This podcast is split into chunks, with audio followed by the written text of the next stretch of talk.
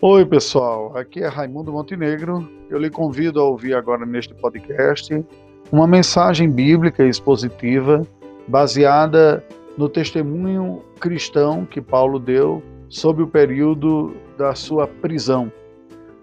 Eu espero que você seja abençoado e divulgue o nosso podcast e esta mensagem adiante. Deus abençoe, desfrute. Que a graça e a paz do Senhor seja conosco nesta noite. Para mim é uma alegria muito grande estar aqui pela primeira vez. Agradeço o convite do reverendo Felipe, do pastor licenciado Pedro também, né, que foi feito. É uma satisfação. Os conheço do contexto do seminário. O reverendo Felipe é um dos colegas que dividem o ministério da docência lá. Aliás, divide não, né? ele coopera significativamente lá no seminário. Eu dou uma amostra grátis, eu digo que é uma disciplina ou outra lá. E é uma satisfação Hoje, em especial, para mim tem sido um, um privilégio maior, porque já há alguns meses nós não temos participado de culto presencial. É, a primeira igreja presbiteriana de Belo Horizonte ainda não retornou às atividades, então eu confesso que eu já estou cansado da câmerazinha, né, de ficar vendo dentro de casa, morrendo de saudade das pessoas, e a gente tem que segurar aquele ímpeto, porque ver gente, você quer dar abraço, né, e tal. Então, é, a gente se segura um pouco, mas participar resgata um pouco dessa bênção, do privilégio que Deus nos dá de, como igreja, ainda que representativa, no número menor, estarmos aqui adorando ao Senhor. Então é um prazer estar com os irmãos, uma satisfação grande, de tal maneira que receba a minha alegria né, da, da nossa parte. Estou, como o reverendo Felipe falou, com parte da família, a outra parte ficou em casa ou em casa os mais velhos estiveram lá. Peço que os irmãos orem por nós. É, eu tenho servido como pastor auxiliar na primeira igreja de Belo Horizonte, cooperado um pouco também com o nosso seminário, mas nosso coração tem uma profunda identificação com o trabalho missionário transcultural.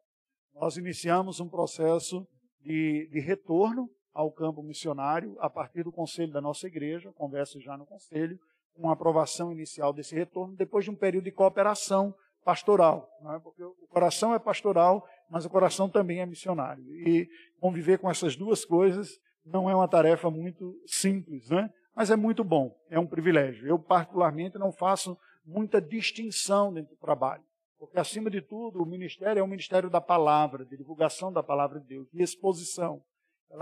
A questão missionária tem muito mais a ver com a ambientação, com o distanciamento geográfico ou mesmo cultural e os desafios e o fascínio que está relacionado a isso. Então peço que os irmãos orem por esse processo, que acabou sendo interrompido por esta pandemia. Né? Então agora está tudo interrompido mesmo, pela providência divina, até o final do ano, é cuidar das ovelhas que o Senhor nos colocou aqui e continuar orando, aguardando a direção de Deus para o tempo oportuno. E será um prazer continuar o contato com os irmãos.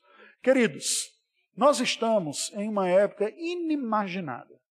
Eu tenho certeza que nenhum de vocês imaginavam, há nove meses atrás, que a sua vida estaria como está agora, há alguns meses. Nenhum de nós fazia ideia do impacto que um ser insignificante do ponto de vista da dimensão da física ou da matemática, microscópico, que a ciência não identifica nem mesmo como ser vivo, uma massa de ácido ribonucleico revestido por uma membrana que se utiliza de células vivas para inocular a sua carga genética química, se utilizar da importância daquilo para se multiplicar, teria o poder de fazer o que está fazendo no mundo. O que nós precisamos entender a este respeito é que infinitamente maior e mais poderoso do que este ser é aquele soberano que dirige o cosmos, as estrelas e as constelações, e que dirige não apenas o macrocosmo, mas o microcosmo também, e que tem sob o seu governo e sob a sua providência o microcosmo.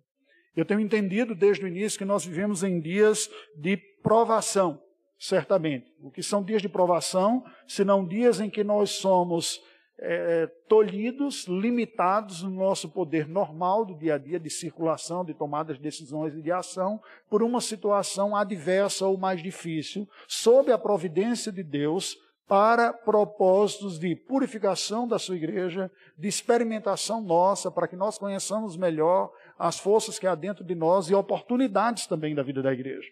Quando o reverendo Felipe falou desta conferência missionária diferenciada, né, que ontem teve um, um, uma projeção, né, foi uma divulgação do vídeo, e também para falar de alguma coisa, de que maneira a pandemia pode tocar esse ponto, nós então nos propusemos a trazer uma reflexão bíblica sobre o contexto de limitação não planejada, mas externa, impostas pelas circunstâncias naquele que exerce o ministério do testemunho cristão.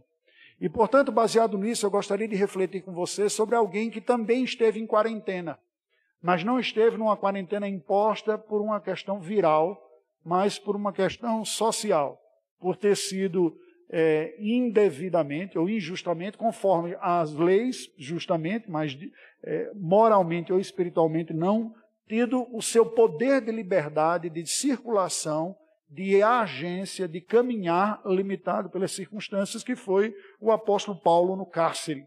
E para isso eu lhe convido a abrir a sua palavra, a palavra de Deus, na carta do apóstolo Paulo aos Filipenses, capítulo 1, versículos de 12 a 26.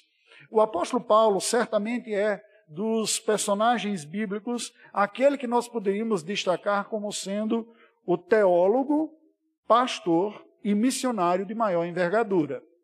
E com isso estou colocando dentro do obreiro cristão. Obviamente, o nosso Senhor Jesus Cristo não entra nesta referência, porque ele é o próprio Deus encarnado. É? como, como Deus ele é teólogo, porque o ofício profético faz com que ele fale a palavra de Deus em primeira mão, não em segunda mão, é ele mesmo falando. Certamente ele é pastor, que ele diz, eu sou bom pastor, dou a vida pelas ovelhas, e certamente ele é missionário também. Ele diz, assim como o Pai me enviou para o mundo aqui, eu estou enviando vocês. Mas o Senhor Jesus é o próprio Deus encarnado. Dentre os ministros, os servos, aqueles que o Senhor escolheu para desenvolver o ministério, destaca-se claramente no livro de Atos dos Apóstolos a figura do apóstolo Paulo, que a mim me chama a atenção desde os dias de juventude. E quando fui ao seminário, fui pensando, tendo o apóstolo Paulo como paradigma, numa inquietação que carrego comigo até os dias de hoje.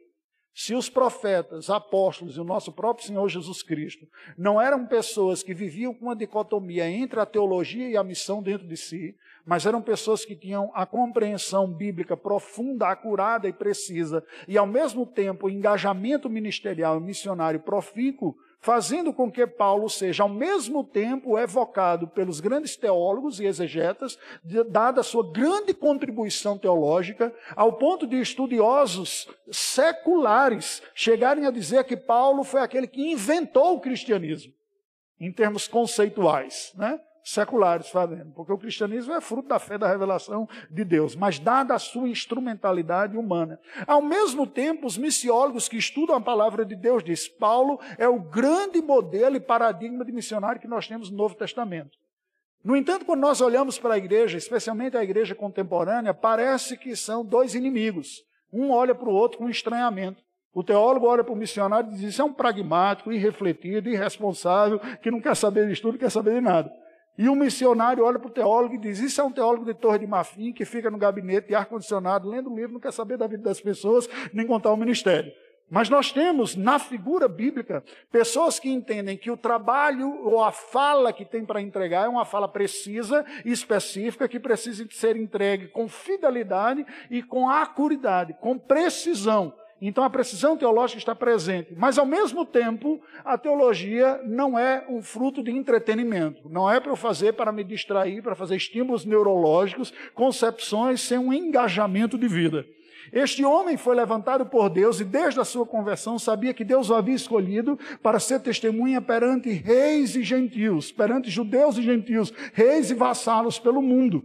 E esta compreensão de um chamado de Deus abrangente para expandir o seu reino, para levar o evangelho, o levou a desenvolver-se e dedicar-se a um trabalho de expansão. O próprio Deus lhe revela também, a um dado momento da sua vida, que nessa sua trajetória ele não iria encontrar facilidades. Mas a partir de um certo momento da vida, ele seria mesmo tolhido na sua liberdade, veja, diante da providência divina, ou sob a soberania de Deus, liberdade de circulação, mas não perda de oportunidades e de direcionamento de Deus para a atuação ministerial. É com este foco que eu gostaria de convidar você para acompanhar a leitura do capítulo 1, versículos 12 adiante, que faço nesse instante como base para a nossa reflexão bíblica, tomando como tema de nossa reflexão as cadeias no testemunho cristão. E entenda como cadeias o cerceamento que a conjuntura, que a providência divina coloca, de não ter liberdade de circulação, de poder ir para onde quer, de ficar onde quiser, mas ter sido limitado, mas nem por isso limitado na sua capacidade de testemunho. Acompanhe a leitura, por gentileza, e deixe a sua Bíblia aberta, porque nós vamos caminhar nestes versículos de 12 a 26. Quero ainda, irmãos, cientificar-vos de que as coisas que me aconteceram têm antes contribuído para o progresso do Evangelho, de maneira que as minhas cadeias em Cristo se tornaram conhecidas de toda a guarda pretoriana e todos os demais. E a maioria dos irmãos, estimulados no Senhor por minhas algemas, ousam falar com mais desassombro a palavra de Deus. Alguns, efetivamente, proclamam a Cristo por inveja e porfia Outros, porém, o fazem de boa vontade. Estes, por amor, sabendo que estou incumbido da defesa do Evangelho, aqueles, contudo, pregam a Cristo por discórdia, insinceramente, julgando suscitar tribulação às minhas cadeias. Todavia, que me importa? Uma vez que Cristo, de qualquer modo, está sendo pregado, quer por pretexto, quer por verdade, também com isto me regozijo. Sim, sempre me regozijarei porque estou certo de que isto mesmo, pela vossa súplica e pela provisão do Espírito de Jesus Cristo, me redundará em libertação, segundo a minha ardente expectativa e esperança de que em nada serei envergonhado. Antes, com toda a ousadia, como sempre, também agora será Cristo engrandecido no meu corpo, quer pela vida, quer pela morte. Porquanto, para mim, o viver é Cristo e o morrer é lucro. Entretanto, se o viver na carne traz fruto para o meu trabalho, já não sei o que hei de escolher. Ora, de um e de outro lado estou constrangido, tendo o desejo de partir e estar com Cristo, que é incomparavelmente melhor. Mas, por vossa causa, é mais necessário permanecer na carne. Convencido disto, estou certo de que ficarei e permanecerei com todos vós para o vosso progresso e gozo da fé a fim de que aumente, quanto a mim, o um motivo de vos gloriardes em Cristo Jesus, pela minha presença de novo convosco. Amém. Que Deus nos ilumine, nós já oramos rogando a graça do Senhor sobre a exposição bíblica. Queridos, o que, é que nós vemos aqui? O apóstolo Paulo está, sob a soberania de Deus e a sua providência, preso. Vocês se lembram que ele é preso em Roma sobre a acusação de ser transgressor da lei de Moisés, supostamente por ter contaminado o templo, porque as leis estabeleciam limites de circulação de homens, mulheres e gentios. E houve uma falsa acusação, Paulo mesmo disse que não chegou, porque pessoas o viram, isso está literalmente escrito no livro de Atos dos Apóstolos, pessoas o viram circulando pelas ruas de Jerusalém com gentios convertidos, como se tivesse, então, e vem a acusação, profanado o templo, levando pessoas para lugares indevidos. Isso gerou um transtorno muito grande, porque àquela altura a fé cristã já estava alcançando muitos dos judeus. Muitos dos filhos de Abraão, dos filhos da aliança, portanto, estavam já àquela altura reconhecendo em Jesus de Nazaré o Messias ansiado pelos hebreus e ensinado pela tradição judaica que viria para ser o Salvador. E isso estava torcendo o nariz de muitos judeus que não reconheceram Jesus como Messias. Paulo então é preso e o livro de Atos dos Apóstolos nos narra nos capítulos intermediários do seu livro, depois capítulo 16, 17, um pouco mais adiante, essa trajetória final que vai até o final do livro. Como o apóstolo Paulo, preso, nos últimos capítulos do livro de Atos dos Apóstolos, nos demonstra que, como em prisão, ele desenvolve o seu ministério. Para quem estava vivendo essa situação, não deve ter sido fácil. Certamente o apóstolo Paulo teve muitas perguntas e muitos questionamentos. Ele que foi um homem extremamente ativo, que participou da primeira viagem missionária, a segunda viagem missionária, a terceira viagem missionária, que se depositou um certo tempo em vários lugares para pregar a palavra de Deus, para plantar igrejas importantes e de referência, em que o, através das quais o evangelho foi espalhado pelo mundo conhecido, não apenas na região da Judéia, como ele escreve aos Romanos no capítulo número 15, diz: não tendo mais campo de atuação desses lugares, porque tendo pregado o evangelho em Jerusalém, em circunvizinhanças, até o Ilírico, que é a região dos Balcãs, onde nós servimos como família, como missionários. O que na Bíblia chama de lírico é a região que hoje envolve o norte da Albânia, o país que nós servimos, e o sul da República de Montenegro, que não é da minha família, apesar do sobrenome, né? Um país europeu também que lá está. Então o apóstolo Paulo tinha esta visão, se dedicou, plantou igrejas, atuou em situações distintas, se adaptando em diversas dessas situações, mas agora desde a última ida a Jerusalém, ele estava preso. O Senhor mesmo havia já revelado a ele que ele iria enfrentar esse tipo de situação, mas não deve ter sido fácil. O impacto da prisão de Paulo veio muito forte sobre alguns cristãos. Timóteo é uma destas pessoas, de uma característica e de um perfil um pouco mais introspectivo, Timóteo parece ter ficado abatido pela situação que ocorria com seu tutor, seu discipulador, que foi o apóstolo Paulo, a ponto de Paulo lhe escrever cartas encorajando e dizer: ânimo, Timóteo, vai adiante. Deus está à frente, não desanime no seu testemunho.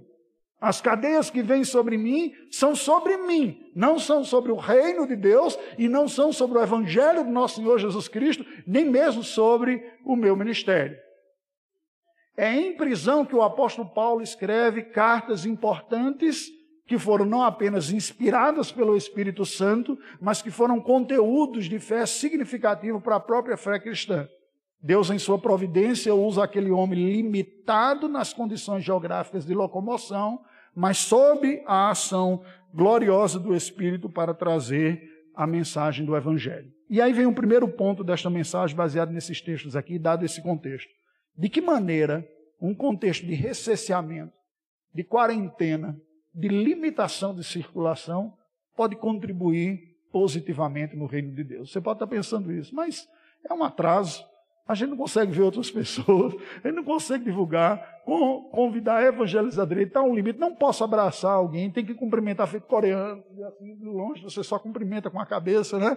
E nós gostamos dessa aproximação, você pode questionar tudo isso. Veja como Paulo escreve a contribuição das cadeias na sua vida no ministério. A partir do versículo 12, ele diz: Irmãos, quero ainda cientificar-vos de que as coisas que me aconteceram, essa prisão, esse cesseamento, esse longo período para o julgamento, ele diz: antes tem contribuído para o progresso do evangelho. Eu pessoalmente estou limitado fisicamente na minha liberdade, que sempre tive e fiz uso dela para a pregação do reino de Deus, mas de uma maneira irônica e paradoxal, isso está produzindo progresso. Qual é a pergunta que nós fazemos imediatamente? Como? Como é que a pessoa limitada, alguém que foi tão dinâmico, que viajou, que atuou tanto, está conseguindo cooperar mais? Ele descreve nos versículos 13 e 14 as cadeias, no versículo 13. De maneira que nas minhas cadeias, ou seja, na minha prisão em Cristo, e com isso ele demonstra claramente a sua crença na soberania de Deus e providência. Há um julgamento injusto, há um retardamento da causa por interesses escusos. Nenhuma das pessoas que estão agindo indevidamente são desculpáveis nas suas indevidas ações, mas acima de todas elas há um Deus que é soberano, por isso que ele diz: a minha prisão é em Cristo. Cristo é o Senhor. Ele é aquele que governa, inclusive o mal, o governante mal. Governa o governante mal e governa o vírus microscópico. Ele é o Cristo que governa todas as coisas. Ele diz: em Cristo se tornaram conhecidas de toda a guarda pretoriana e de todos os demais. A guarda pretoriana era uma guarda especial romana que acompanhava aqueles que tinham uma prisão especial. Uma boa parte dos brasileiros acompanharam avidamente, entre eles eu, a Lava Jato e a condenação de algumas figuras importantes do nosso país por corrupção.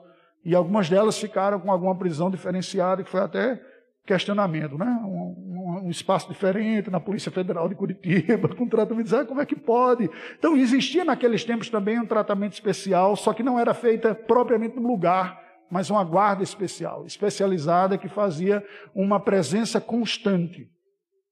O apóstolo Paulo experimentou prisão domiciliar, como nós lemos no último capítulo do livro de Atos dos Apóstolos, sob a vigilância de guardas que compartilhavam com ele, vigilando. Não era tornozeleira eletrônica, era tornozeleira pretoriana. A guarda pretoriana ficava ali garantindo o cara. E aí eram pessoas com uma educação diferenciada, com qualificação diferenciada.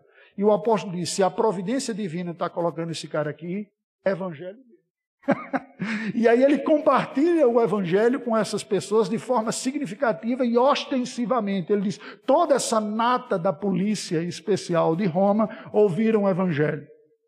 O evangelho chega mesmo na casa da família do próprio imperador, como ele escreve na casa: saúda-os da casa de César. O Senhor disse: Você dará testemunho perante reis e autoridades.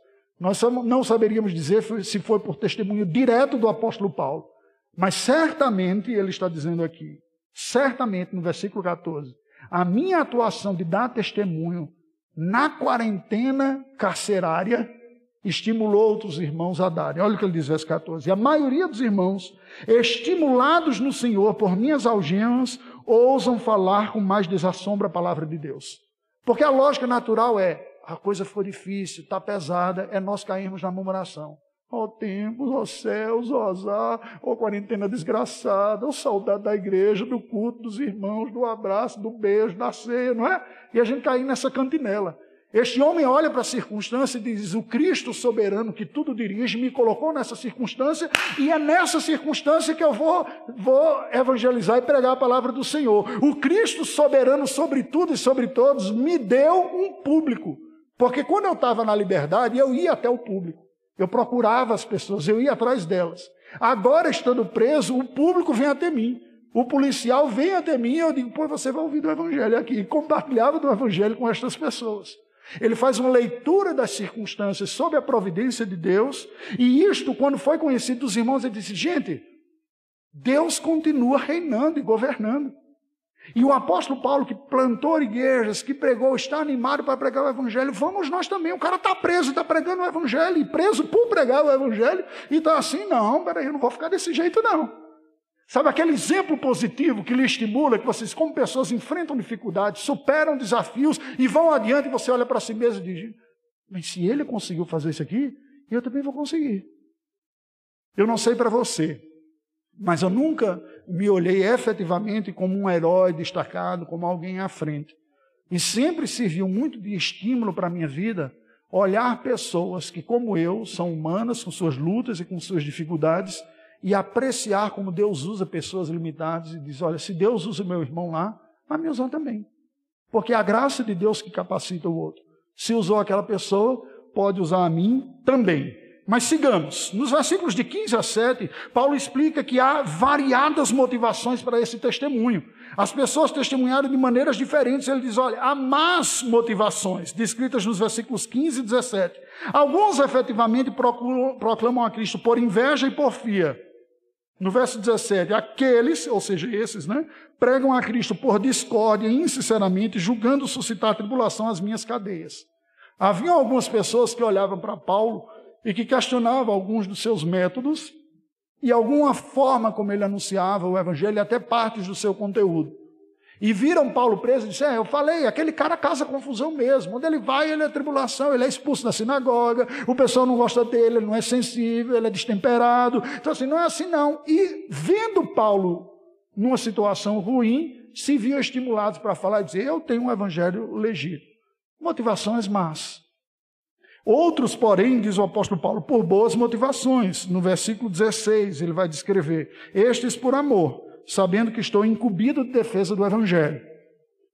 Que olhavam para a sua vida e o ministério e diziam: Paulo está sofrendo situações, mas Deus é com ele, nós devemos pregar o mesmo evangelho que Paulo. Veja, tanto um quanto o outro.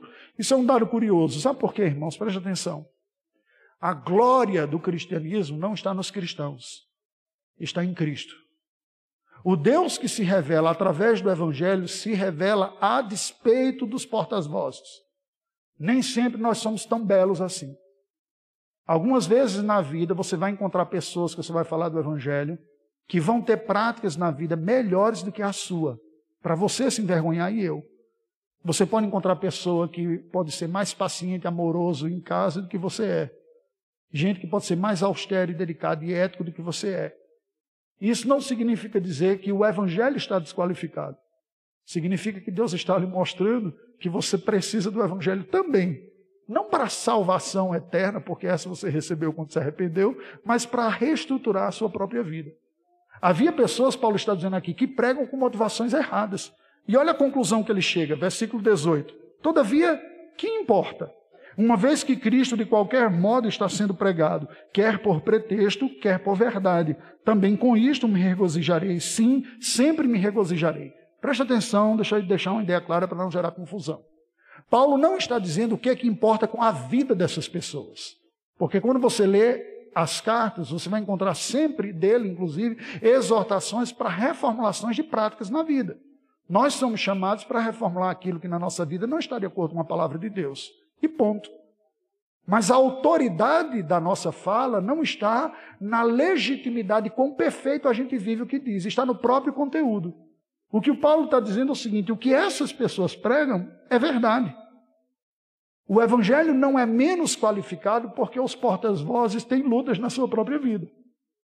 Estas pessoas que têm lutas precisam reformular a sua vida, como nós também precisamos, em um aspecto ou outro. O que ele diz é: para de prestar atenção a quem critica o ministério e critica o evangelho. Quantas pessoas não se veem ofendidas, desanimadas e alguns até desacreditam da igreja porque os olhos estão focados nas falhas dos outros. Eu não estou dizendo que a falha não tem impacto, porque o Senhor Jesus diz que é inevitável que venham os escândalos, mas ai daqueles através de quem vierem os escândalos. Paulo não está falando nesse ponto aqui de escândalos, está falando de motivações equivocadas. E olha, eu vou admitir uma coisa para vocês, nem sempre fácil de se falar. Nem sempre o ministério é exercido com as melhores das motivações. Muitas vezes nós que estamos envolvidos no ministério somos fisgados por motivações equivocadas. Quem gosta da academia tem medo de ser julgado mais burrinho do que o outro. Então trata de fazer uma citação aqui e acolá para os caras acharem que você é inteligente e faz uma boa leitura. Aqueles que estão preocupados com sua estratificação social, quando se apresenta diante de algumas pessoas, trata de dar alguns códigos assim, que você gosta de uma coisa mais requintada, mais refinada, para não ser tido como um, um chulezinho. Essas motivações são boas? Não. Mostram temores dos homens governando o nosso coração. Isso não deveria nos preocupar. No entanto, o problema está quando a própria mensagem do Evangelho é deturpada, quando muitas pessoas deturpam hoje em dia. Não era o que ocorria com essas pessoas. Paulo está dizendo: para de se afetar tanto pela motivação dos outros. Foca no conteúdo da mensagem. A mensagem não está presa, ela está livre. Eu estou preso, pessoas estão com motivações erradas, mas o Evangelho do Senhor continua sendo pregado e eu me alegro por isso, é o que ele diz no versículo 18. No versículo 19, então, a partir do versículo 19 até o 26, nós vemos outros ensinamentos. Mas vamos fechar esse ponto aqui. O que é que Paulo está nos ensinando? As cadeias, a quarentena, o cerceamento na vida de Paulo serviu para a expansão do evangelho, não só ele pregando para pessoas que, se tivesse na liberdade, não teria condições de fazê-lo, porque não teria acesso a essas pessoas, mas serviu também de estímulo à igreja de perceber que, mesmo sofrendo dificuldades e limitações, o evangelho continua e essas pessoas se motivaram. Vamos pensar no nosso caso? Preste atenção aqui. A adversidade da vida, a oposição à fé, ou barreiras até físicas e de saúde como esta, são terrenos férteis da providência divina usadas para o crescimento da fé cristã. Preste atenção que isso é importante. A humanidade começa o século XXI com um excesso de autoconfiança, poucos vídeos em momentos da história. As nações mais desenvolvidas do mundo, com os PIBs mais elevados, com inúmeros Nobel, prêmios Nobel de literatura, economia, engenharia, seja o que for, estão todos de joelho diante de uma coisinha chamada Covid-19. A autoconfiança desse povo que dizia: Nós temos todo o conhecimento, nós temos toda a ciência, nós temos dinheiro, se mostrou absolutamente incompetente diante de um vírus. Isso é uma tremenda oportunidade para nós dizermos o seguinte: o homem não é a solução dos seus próprios problemas.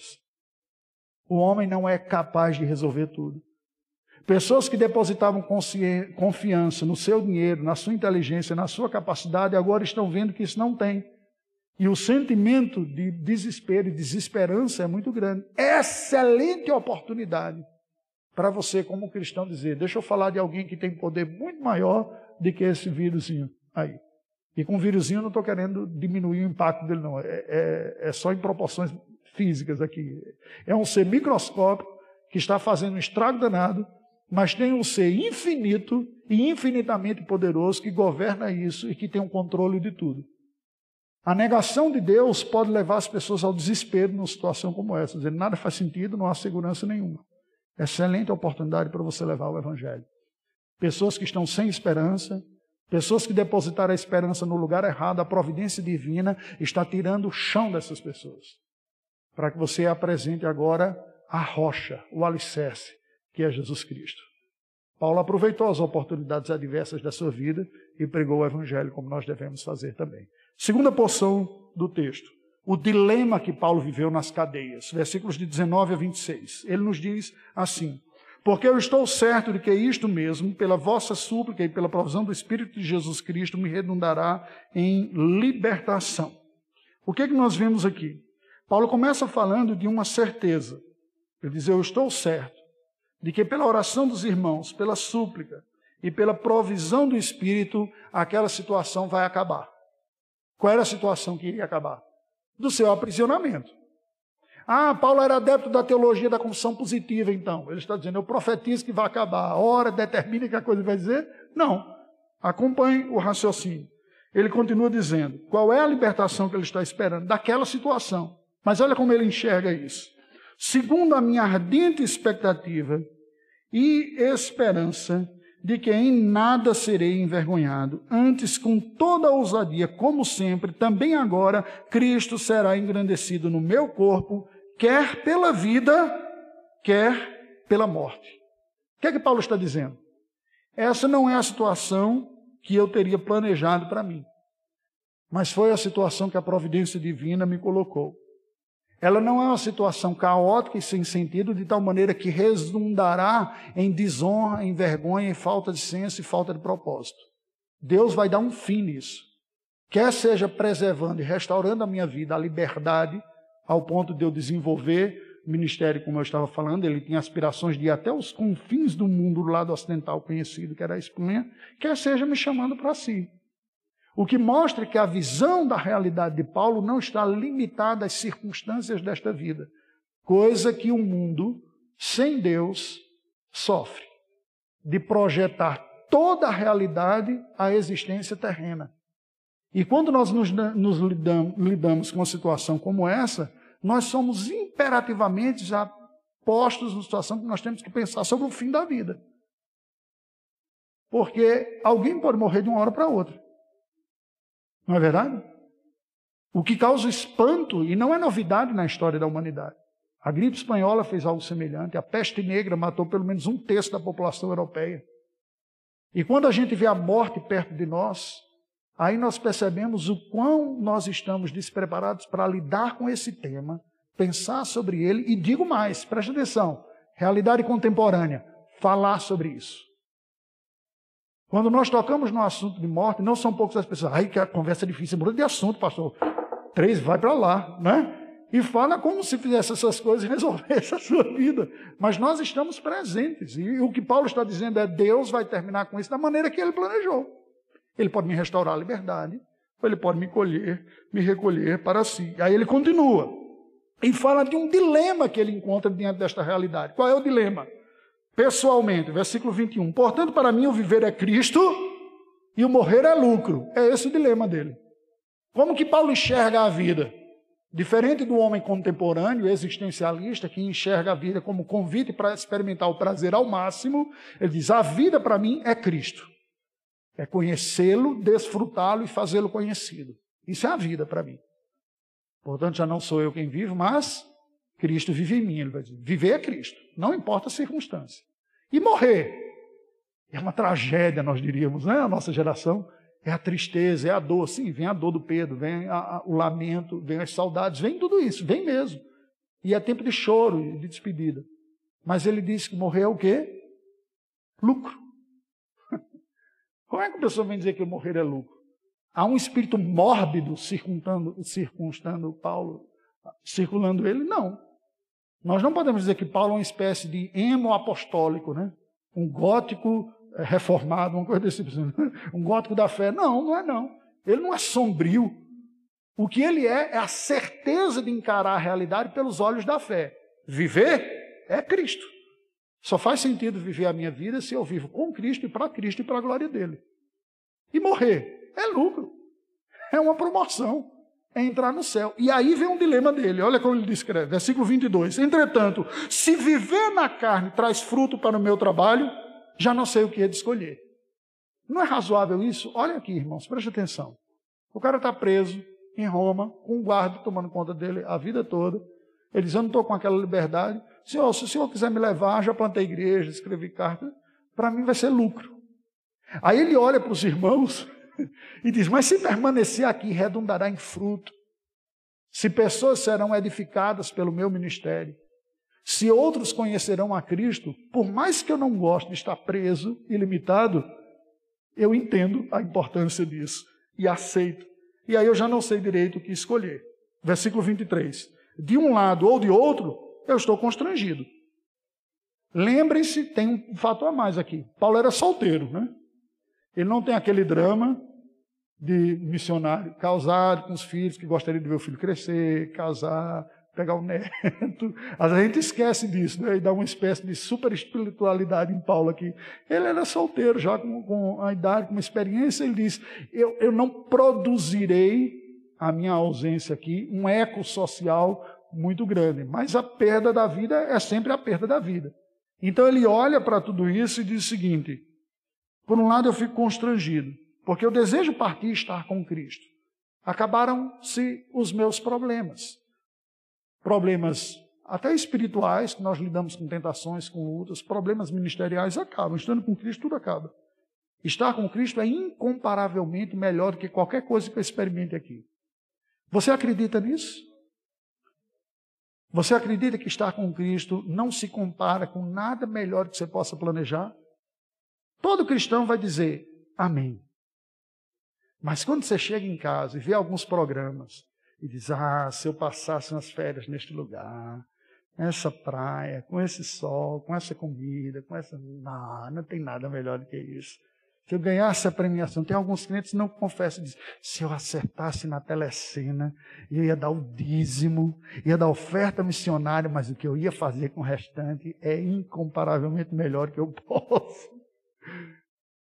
Será que nós conseguimos imaginar de fato de ver que estar com Cristo é incomparavelmente melhor que qualquer experiência que você poderia imaginar para aqui? Produzida pelos prazeres benditos que Deus nos dá na vida. Não são, estou falando pecado, não. Uma viagem, uma comida, uma experiência, sabe, aquela lua de mel que você não teve condições de dar, aí você tem uma segunda no, é? no lugar paradisíaco. Paulo está dizendo, é incomparavelmente melhor. E continua, versículo 24. Mas por vossa causa é mais necessário permanecer na carne. Pela igreja do Senhor.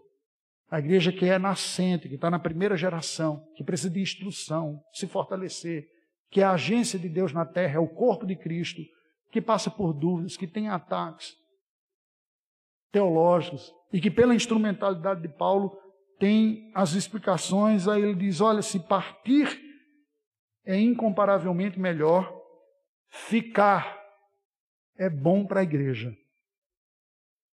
Versículo 25. E convencido disto, estou certo de que ficarei e permanecerei com todos vós para o vosso progresso e gozo na fé. Queridos, que maturidade espiritual. Ao mesmo tempo de entender que estar com Cristo de fato é bem melhor ao ponto de ansiar, e eu queria que você pensasse seriamente o quanto você anseia por estar com Cristo. O quanto estar com Cristo e partir e ir ao encontro de Cristo é um desejo sincero do seu coração e representa esse valor. Mas o quanto estar na terra se explica satisfatoriamente em viver para Deus. Eu temo que muito do desejo de não morrer não tenha a ver com servir, tem a ver com ser servido. Muito do medo de pessoas do coronavírus não tem a ver com eu vou ficar aqui e edificar irmãos, consolar os que estão em dúvida, fortalecer na fé aquele que está abatido, mas eu gostaria que essa pandemia passasse logo, porque tem tanta coisa legal para fazer. E tem, não estou dizendo que não tem. Mas quando nós lemos o que Paulo está dizendo, ele diz: a minha razão de hoje preferir estar aqui do que estar com Cristo, que é muito melhor, é por causa de vocês, da igreja do Senhor. A motivação missionária não é salvar gente perdida. É Deus quem salva. A motivação missionária tem a ver com fazer Deus conhecido e ver Deus sendo exaltado e pessoas serem reconectadas com Ele e glorificando a Deus. A motivação ministerial tem a ver em dizer: o meu esforço, a minha dedicação, faz todo sentido quando eu vejo que a minha contribuição produziu um bem espiritual para alguém. Que depois do meu serviço, que mesmo na pandemia, podendo estar mais limitado fisicamente, não está parado. Nós podemos conversar com pessoas. Muitas pessoas têm tido receio. O perfil da primeira igreja é um pouco mais conservador em tudo, até nessas questões de se aproximar por faixa etária, por tudo mais. E são épocas em que o aconselhamento ocorre por telefone, você tem que conversar com alguém, orar com ela por telefone, por zap. Eu já mandei oração por zap, gravando. Ah, pastor, não posso falar agora. Então eu vou orar para você. Senhor, manda aí. Você vai, tchum, enviado. oração enviada pelo zap. Quem imaginava que você poderia fazer isso em um momento? Servir o Senhor nos outros. Você pode fazer isso. A igreja toda entrou na internet. O que é que ela está fazendo? Nós estamos em cadeia, limitado, em certo sentido, no uso da liberdade aqui, mas o evangelho não. E aí eu posso fazer a transmissão e disparar. Ah, pastor, mas isso é um jeitinho que a gente está fazendo, mas o bom mesmo, não, é muito bom e o bom mesmo é estar presente, é verdade. Mas Deus, na sua providência, colocou o mundo dessa maneira. Deus está controlando, Ele está dizendo alguma coisa para nós. Paulo está dizendo: eu tenho minhas idealizações, o que eu entendo que na minha cabeça seria melhor, mas se não for possível, pelo bem de vocês, eu aceito a circunstância que está e vou servir da melhor maneira possível. Vou dar um dado para vocês, um só, para não cansá-los. Um quarto de todos os muçulmanos que vêm a Cristo no mundo vem pela internet. Vocês sabiam disso? Por estudos bíblicos, pela Bíblia que acharam pela internet, por sites que foram lá, por vídeos no YouTube que eles aprenderam, conhecem a Cristo pela internet chat de discussão. Um quarto, não é pouca coisa, de todos os que vêm. Quando estava servindo na Albânia, um país de maioria muçulmana, um dia bateu alguém lá na porta da igreja, no serviço de culto. Oh, quem foi? Quem é você? Bestar, o nome do cara. Ele disse: Olha, eu vim à fé cristã, mas aqui nós temos muitas dificuldades.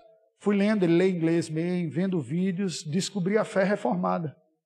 E procurei, não achei uma igreja no país até que no site, colocando presbiteriano reformado, apareceu aqui chama de Lore Presbiteriana Stiptar, que em albanês significa Igreja Evangélica Presbiteriana da Albânia, e vi o endereço do horário de culto e vim bater aqui. Eu fiz uma visita a esse cara, o seu pai era alguém que tinha algumas deficiências de saúde, estava na Câmara, fizemos uma visita pastoral lá, oramos com ele e conversamos. E este rapaz estava ávido por conhecer, mas não tinha um lugar para congregar compatível com a fé que ele estava descobrindo. Como foi que ele descobriu? Pela internet. Nós podemos olhar assim e dizer: Isso não é o que eu tinha planejado para a minha vida, mas é o que a providência divina colocou com sabedoria sobre nós. Esta oportunidade revela, por exemplo, a pandemia, a quarentena, o nosso próprio coração. Nós podemos comparar e dizer, Senhor, como está o meu nível de satisfação no Senhor? Alegria no Senhor. Quando as coisas estão normais, nós vivemos um frenesi, um corre-corre do dia a dia que a gente não para para pensar. Quando nós somos privados, fica em xeque onde está a nossa segurança. Em que, que depositamos a nossa esperança e a nossa certeza? Não são poucas as pessoas e famílias que estão vendo a fragilidade dos relacionamentos domésticos, porque simplesmente não parava e não tinha tempo um com o outro. E agora são obrigados a conviver com bem mais tempo. E dizer, pastor, foi uma desgraça isso. Começou a estourar tanto problema lá em casa. Aí, na verdade, ele diz, querido, não estourou, não. Estava tudo escondido. Essa convivência apertada é que mostrou áreas de tensão que estavam retidas lá e que apareceram. Sabe o que é isso? É o amor de Deus por você, Ele alertando áreas que precisavam ser trabalhadas e que você estava fazendo vista grossa. É igual o momento silencioso no culto, que a gente tem dificuldade de ter. Porque um dos exercícios mais difíceis é olhar para dentro de nós mesmos e ver quais são os nossos temores, os nossos erros, as nossas dificuldades. Paulo está numa quarentena imposta pela justiça romana. E ele olha para tudo isso e diz: Deus tem razão. E termina dizendo: Eu estou convencido, estou certo de que ficarei e permanecerei com todos vocês para o vosso progresso e gozo da fé, a fim de que aumente, quanto a mim, o motivo de vos gloriardes em Cristo Jesus pela minha presença de novo convosco. Que Deus nos ajude a aproveitarmos este tempo para desfrutarmos de uma maior maturidade espiritual, dependência do Senhor, para aproveitarmos a proximidade com a família, trabalharmos e resgatarmos práticas que talvez tenhamos esquecido de diálogo, de convívio, de devoção, de adoração em conjunto. De pensar de que maneira eu posso servir. Eu falava com Pedro e dizia: Eu sou muito incompetente em tecnologia, preciso de ajuda. Eu nem me aguento mais nas lives que eu estou fazendo. A mesma cara lá, com sinal fraco, mas deficiências diferentes. Vocês dão um show aqui. Eu vi a transmissão aqui, eu fiquei babando. Gente, que coisa. Eu, pastor da primeira igreja lá, né, por um lado parece, com tanta dificuldade tecnológica, vocês têm, estão dando conta disso daí. Vocês, pastor, mas eu não sei nada disso. Você sabe ligar. Você pode ligar para alguém e dizer, como é que você está? Queria saber como está. Eu posso orar com você? Dar uma palavra? São as oportunidades que Deus está. Momentos de crise também são momentos de oportunidade. As nossas cadeias podem fazer com que nós sintamos limite de liberdade mas elas nunca serão cadeias para o Evangelho do Senhor, nem para o Espírito Santo de Deus. Que Deus nos abençoe. Vamos orar ao Senhor. Deus bendito, nós te rendemos graças pelo teu poder, pela tua palavra, pelo Evangelho do teu Filho Jesus Cristo. Te louvamos pela oportunidade que tu nos dás de estarmos na tua casa adorando e recebermos a instrução da parte do Senhor. Te louvamos pela iniciativa dessa conferência missionária adaptada a este tempo, com uma forte vertente tecnológica e digital. Te louvamos pela vida desta igreja. Te louvamos pelo seu corpo de oficiais. Rogamos a tua bênção para a vida do reverendo Felipe, o pastor licenciado Pedro, o conselho, os irmãos que estão envolvidos com missões, o ministério de mídia desta igreja. Suplicamos, Senhor Deus, graça e instrumentalidade do Senhor, capacitando esses irmãos para serem bons testemunhos de Cristo. Intercedemos em favor dos membros, das famílias, que saibam aproveitar esse tempo bem, desfrutando espiritualmente, sabendo adaptar-se às novas circunstâncias e aproveitando também para um testemunho através dos recursos disponíveis. Nós louvamos o teu nome e oramos em nome de Jesus. Amém, Senhor. Amém. Pastor, se puder ficar um pouquinho, quero convidar o Ministério de Vivências, nós vamos orar. Pastor Raimundo, gostaria de chamar a Veridiana, a esposa dele, se por, por favor puder vir. Nós vamos orar, como ele disse no início, nós orássemos pela família, orássemos por esse tempo de transição. Acho que os meninos podem vir também. A gente vai fazer uma oração breve aqui, com todo cuidado. Vamos orar pelo ministério dessa família, orar para que o Senhor dê graça a eles. Né? O pastor Raimundo compartilhou aqui conosco sobre esse preparo para uma transição ministerial que foi providencialmente aguardada pelo Senhor. Não há atraso, né? Só há o plano do Senhor dirigindo essa família na graça dele. Vamos ficar em pé, vamos orar por eles. Vou orar por essa família, rogando a bênção, o cuidado e a misericórdia do Senhor sobre eles. Se você puder, ore comigo, vamos clamar ao Senhor. Deus, nós te damos graça e louvor e rogamos agora, Pai, que por tua providência, por teu cuidado maravilhoso, como nós ouvimos hoje aqui de maneira impactante, o Senhor também possa dirigir esta família, ó Deus, no caminho do Senhor. Traz paz ao coração deles a cada dia, para que eles repousem confiadamente na providência do Senhor, para que eles esperem, crendo e em paz, o tempo do Senhor. Ó Pai, nós rogamos para que o Senhor possa prepará-los, ó Deus, para essa futura transição, se assim o Senhor tem planos para eles. E que tudo, ó Deus, seja dirigido por tua bondosa mão, por tua sábia, Deus, mão. Ó Deus, nós clamamos ao Senhor. Guarde-os, abençoe essa família, os dois filhos que não estão conosco nessa noite, guarda-os agora em casa, que o Senhor possa revestir esse lar e essa família da graça do Senhor e usá-los, ó Deus, oportunamente, onde quer que eles estejam debaixo da providência do Senhor, em nome de Jesus. Amém. Amém. Obrigado, queridos. Pode assentar-se. Obrigado, pastor. Que Deus possa abençoar o seu coração. Foi uma bênção para nós tê-lo conosco. Nosso Ministério de Missões se reuniu junto com o pastor licenciado Pedro, moveu esse convite com o reverendo Raimundo e também com Gabriel pela manhã e foi tempo abençoador para nós.